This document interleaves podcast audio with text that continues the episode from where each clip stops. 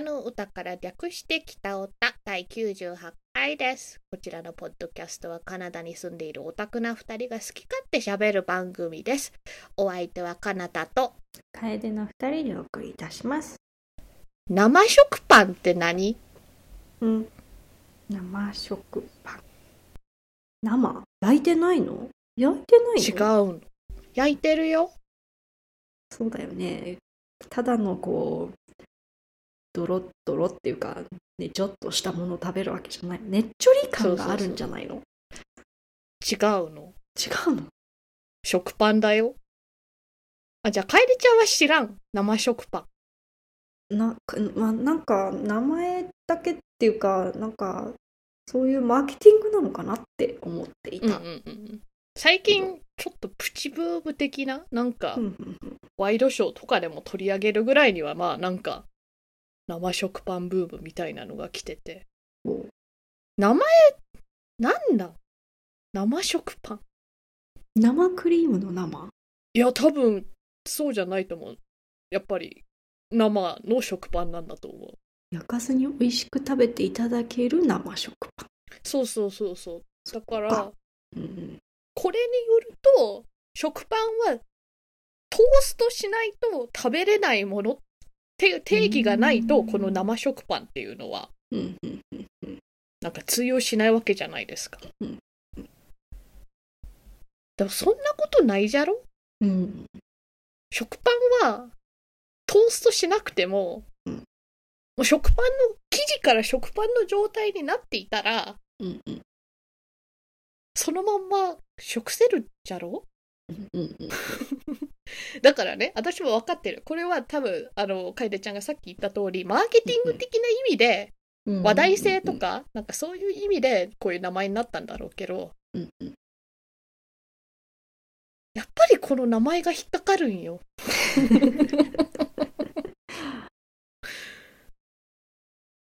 生食パン？あとさ耳まで美味しい。って書いてあるけど、耳ってまずいの？そう。わかる。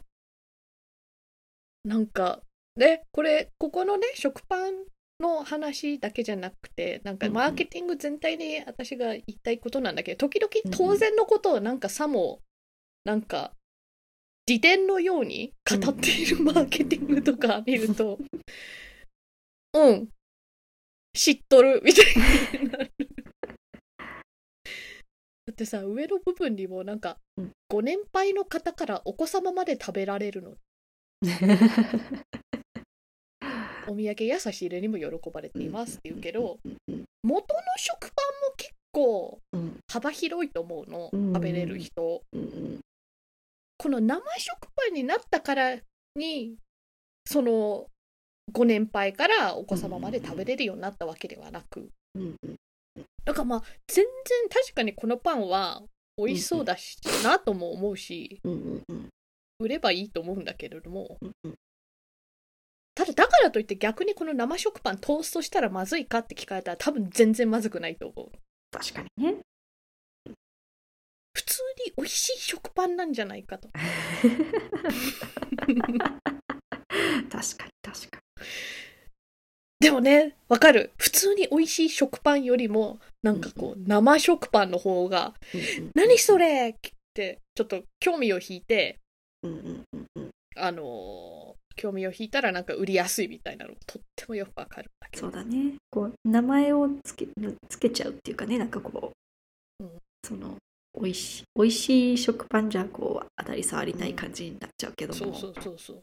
生食パンっていうとなんか別物みたいなそう。イ。メージを、ね、だからなんか、こうやって生食パンって何って私が言っている時点でもこの生食パンの罠にはハマっているの。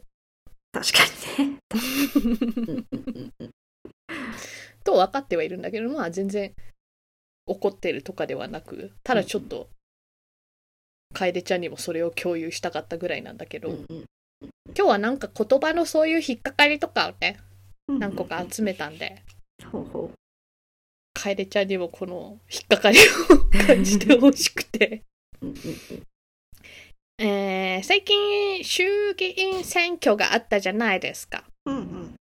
で、その中の一つなんていうか、こう、こう政策でこう投票先決めるときに、なんかよく漫画家さんとかイラストレーターさんが挙げてたのが、うん。なんかインボイス制度ってやつ。見た？あーなんか話題になって見てないです。ああ。まあ、要するに、うん。なんか漫画家さんもイラストレーターさんも基本的に個人事業主の方が多いから、なんかそういう人とかフリーランサーとかに、うんあの、適用される新しい制度が、なんか今のまんまだとこう、なりそうだから、みたいな話題だったんだけれども、請求するときにインボイスを送らないといけなくなるから、みたいなことを言ってる人が多くて、うんそう。私もそれを聞いて、え、逆に今まで皆さん何で請求してたのって。思ったんですよそうなんです。英語ではインボイスってただの請求書って意味じゃん。うん違うの。この日本の政策に関してのインボイス制度はなんかこの消費税を入れた適格価格をこう表示した上の請求書っていうなんか意味があって。なのにみんなただインボイスインボイス言ってて。でも逆にこれでだからなんだろう。英語の企業とかと話してる人がいて、あっちが、あ please send an invoice とか言ったら、まあもちろんね、なんかその、企業とかだったらどっちみち消費税とか、なんかそういうの多分あっただろうけれども、えあのインボイスみたいに思ってしまう、なんかフリーランサーとかもいると思うんだけれども、これ和製英語になりつつある気がするの。このインボイスの使い方が。確かに。もっと、あもっとこう、講義に、ただ請求書って意味だからインボイス。こまでなんか。てほしいっそうそうそうそう。このグローバル化社会適正価格うんたらかんたらっていうのが長くてお堅い感じがするからうんなんかちょうどいい横文字で短い感じのなんか今まで日本人あんまり使ってなかった単語ビーッケみたいな感じでインボイスってつけたんだろうけれども。うんうんうん。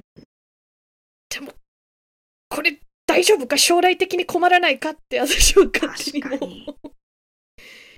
大丈夫？なんか日本でレジュメがちょっと意味がなんかこっちと違うのも。ああ何なんだっけ日本のレジュメって。ハンドアウト。は？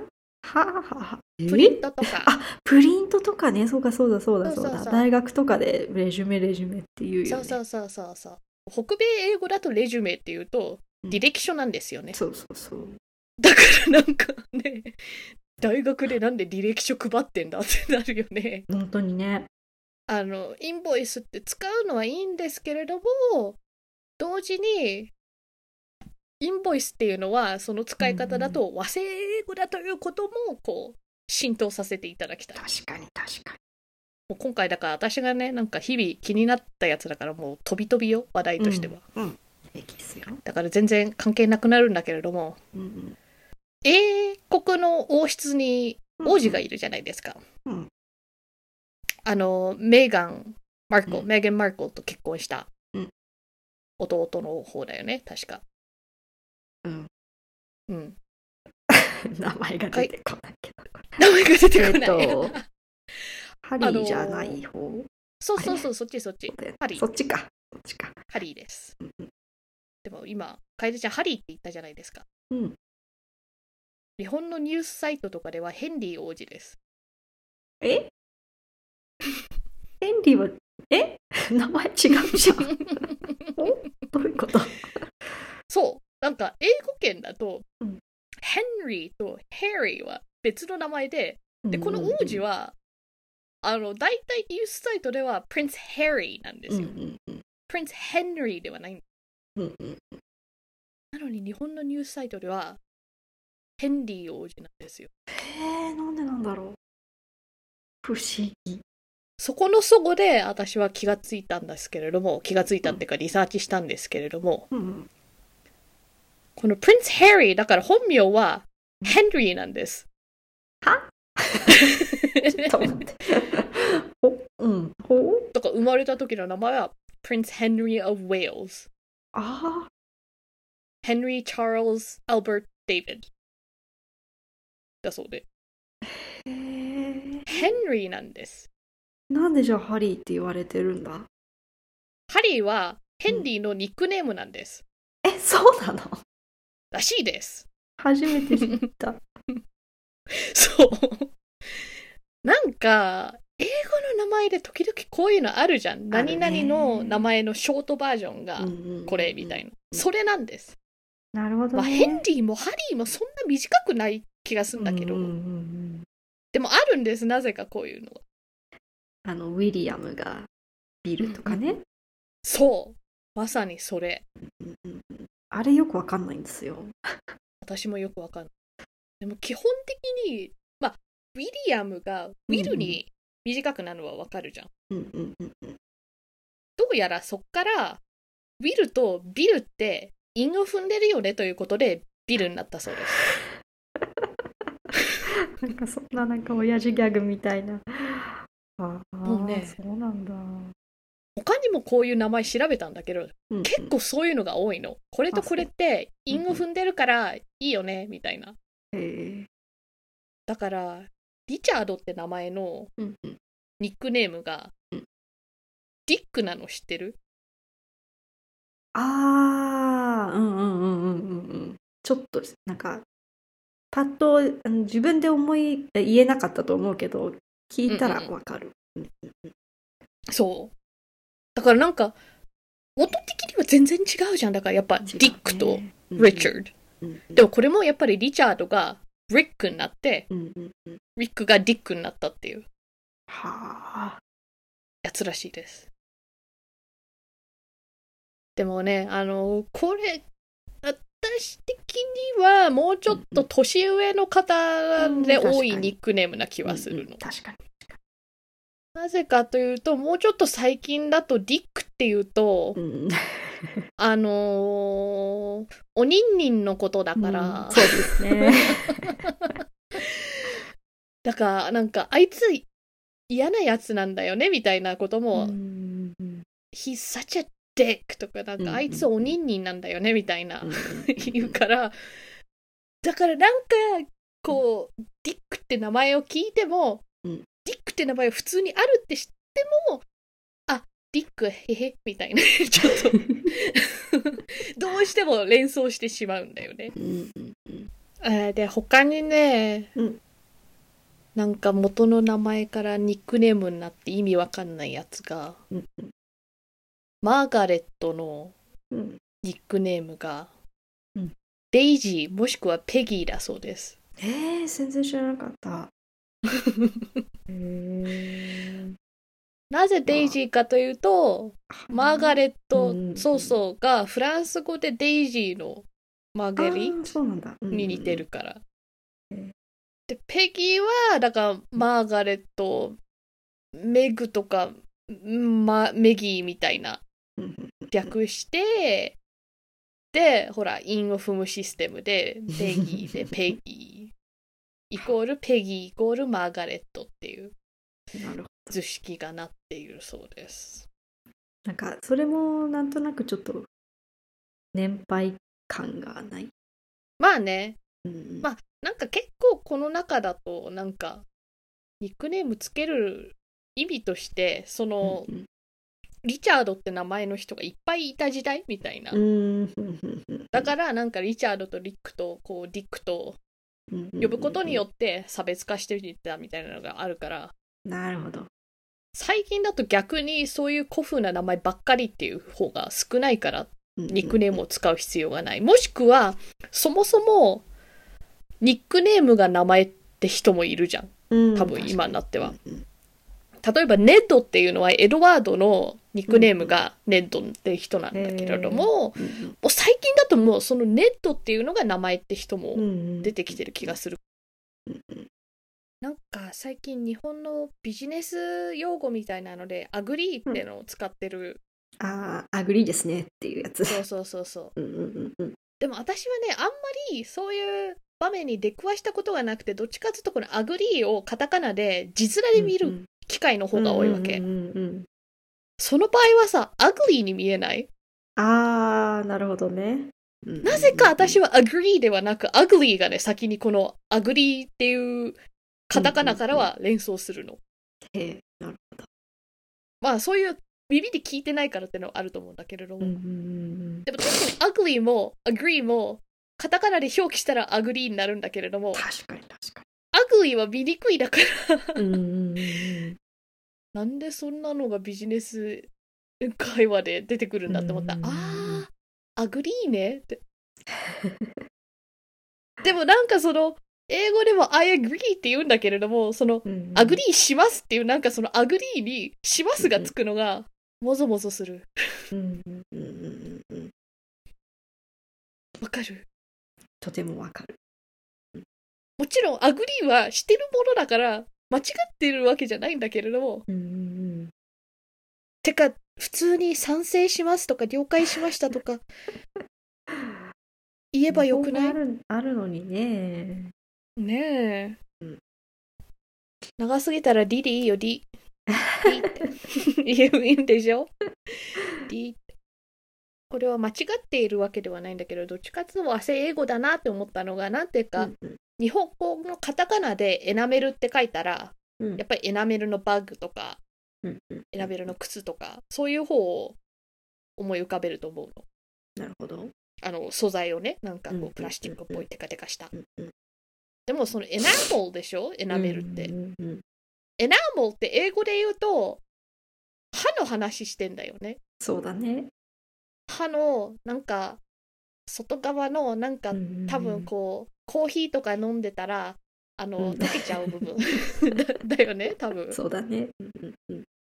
なんかこれは多分別に間違ってるわけじゃないんだけれどもどっちかっていうとそのよく使ううんうん。うんあの意味合いがこの日本語圏と英語北米圏では違うんだろうなって思って、なんだろう歯に衣着せるとか着せぬとかそういうことになるのみたいな。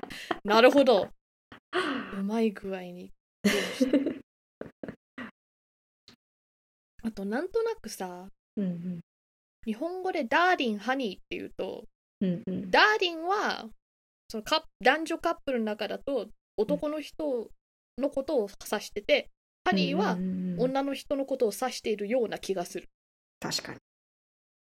だからこれ元からなのか、クレヨンしんちゃんとか、うんなんかそういう特定の作品のせいでそうなったのかわかんないんだけど、なんとなくそういうん性別で、あのー変わるみたいな意味がうん日本語ではある気がするんだけれども、英語ではないんだよね。に。ないね。うんどっちもどっちに、お互い、なんか自分のパートナーを言うことにうんなるから、別にダーリンは、あの、女性でもいいし、ハニーはうん男性でもいいし、でもどっちも若干今じゃもうちょっと古いかなって感じはするけれど、確かに。あとうん、テクニシャン。ほうほうほうほう。なんていうかうん、これも和製英語ってほどじゃないけど、なんか英語の使い方と日本語だとニュアンスが違う気がすんの。確かなんていうか、日本語でテクニシャンって言ったら、テクニックがすごい人みたいな意味がに。あるそうそうそう、みたいな。うんうん。でも、英語でテクニシャンっていうと、技術者、そうそうそうそう。専門で扱える人みたいな。うんうんうん。なんか違わない？なんか職業感があるよね。。そうそうそううそう、英語で言うと。聞くと。うんうんそう。あとそういうニュアンスの違いだと、うんうん日本語のファンシーとファンシーも違うと思うの？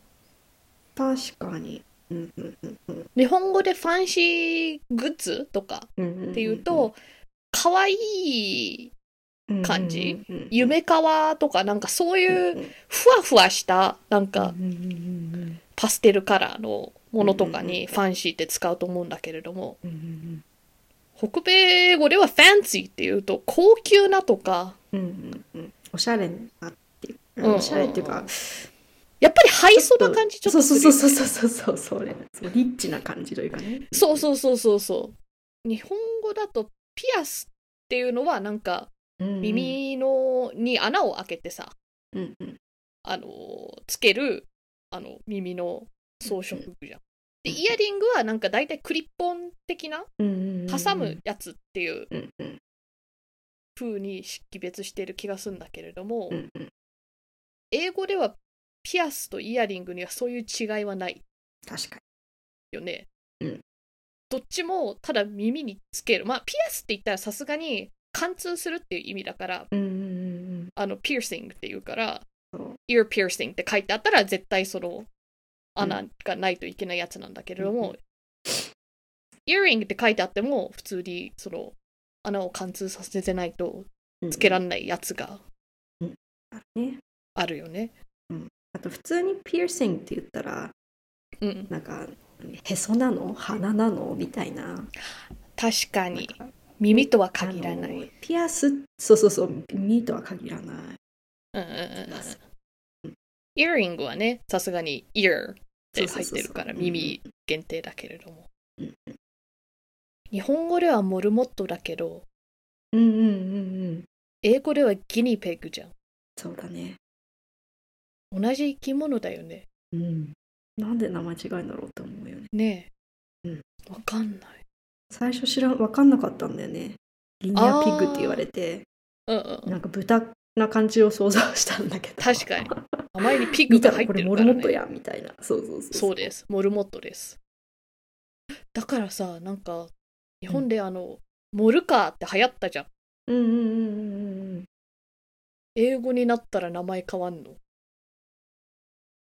確かに。ギニア、ギニアパ、ギニアカーかな。ギニア君。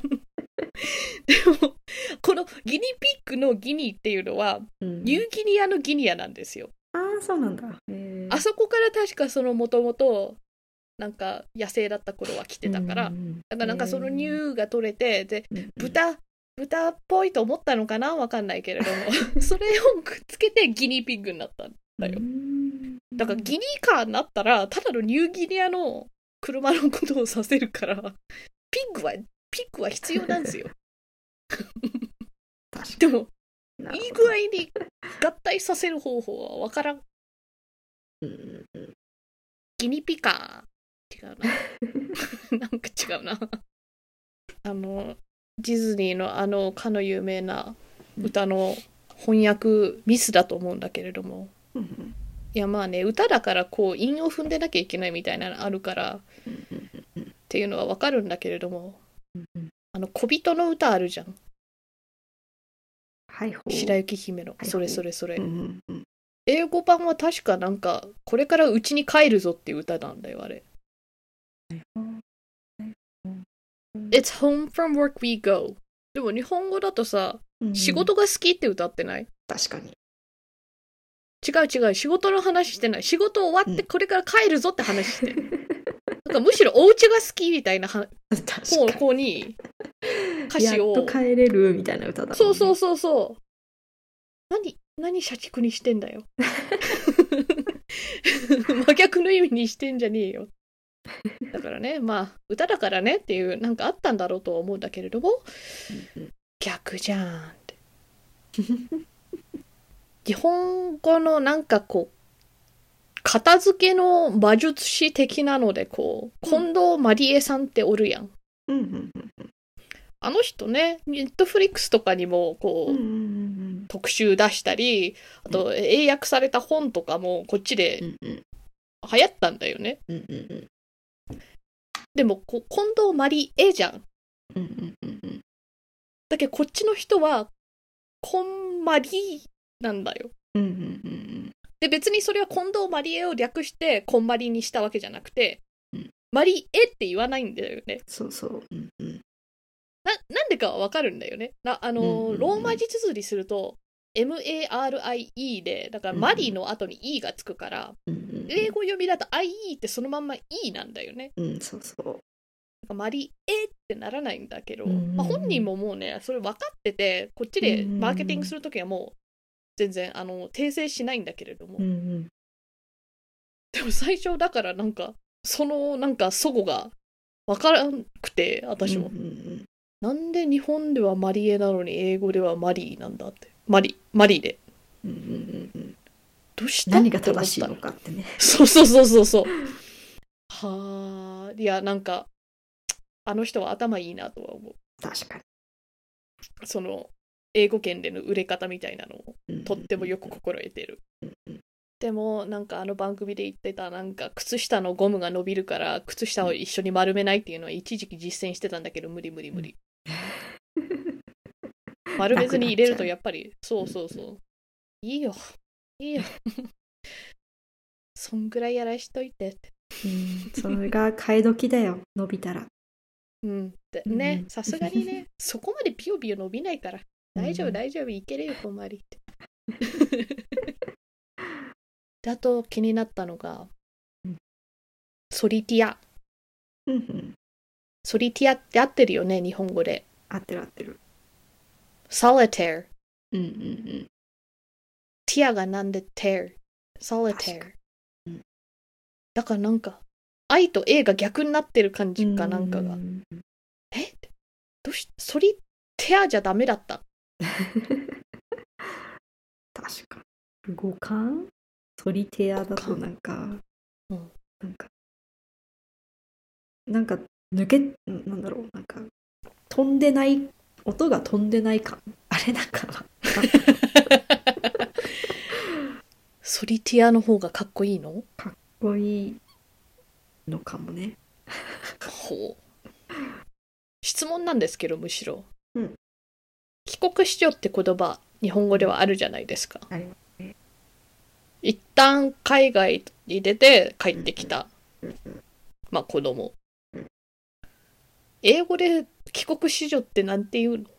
あー returnee だと思うあー、うんでも別に子供じゃない。子供限定 ?returnee って。あーいやそんなことはないんじゃない？ああ。だから、な、なくない？そういう意味で帰国子女？みたいな。うんうん。でもそのリターニーっていう言葉があんまり馴染みないうんうん感じからして、なんとなく、あせめてカナダではそういうあんまりカナダ一旦出て戻ってきた人に対して、うんうん。なんだろう、違いを見出さないっていうか、確かに。うんうんうんなんなんだろう、そういう人をカテゴライズしないのかな、うん。みたいな、あんまり。そうだね。うん。ですね。うんうん。日常生活ではみたいな。確かに。うんうん。だからなん、なんていうか、あんまりこう、こっちで、あの人はリターニーだからなんか、うん感覚違うよね、みたいなのとか聞かんかなっってイイメージがあるなと思った。だから、ある意味帰国子女って言葉はとってもその、日本っぽい言葉だと思います。そうだね。そうだね。なんか、もやもやつうかいろんな気づきをこうシェアできてよかったです。うんうんうん。いやなんか面白い発見というかお。なんかそう言われりゃそうだよなっていうのが多いね。ああ、でしょう？うんニュアンスうん。きちんと伝わらない感じがする。なんかそういう。わかる。理解度の違いというかうんうんうんうんうんううん。ん解釈の違いになってしまいそうそうそうそう。北オタはお便りを募集しています。ツイッターでハッシュタグ北オタもしくはメールフォームから送ってください。ではお相手は楓とかなたでした。それではまた次回。さようなら。ジンジャーエールにハマっておりまして、うん、でなんていうかこうナショナルブランド有名なのはやっぱカナダドライじゃないですか。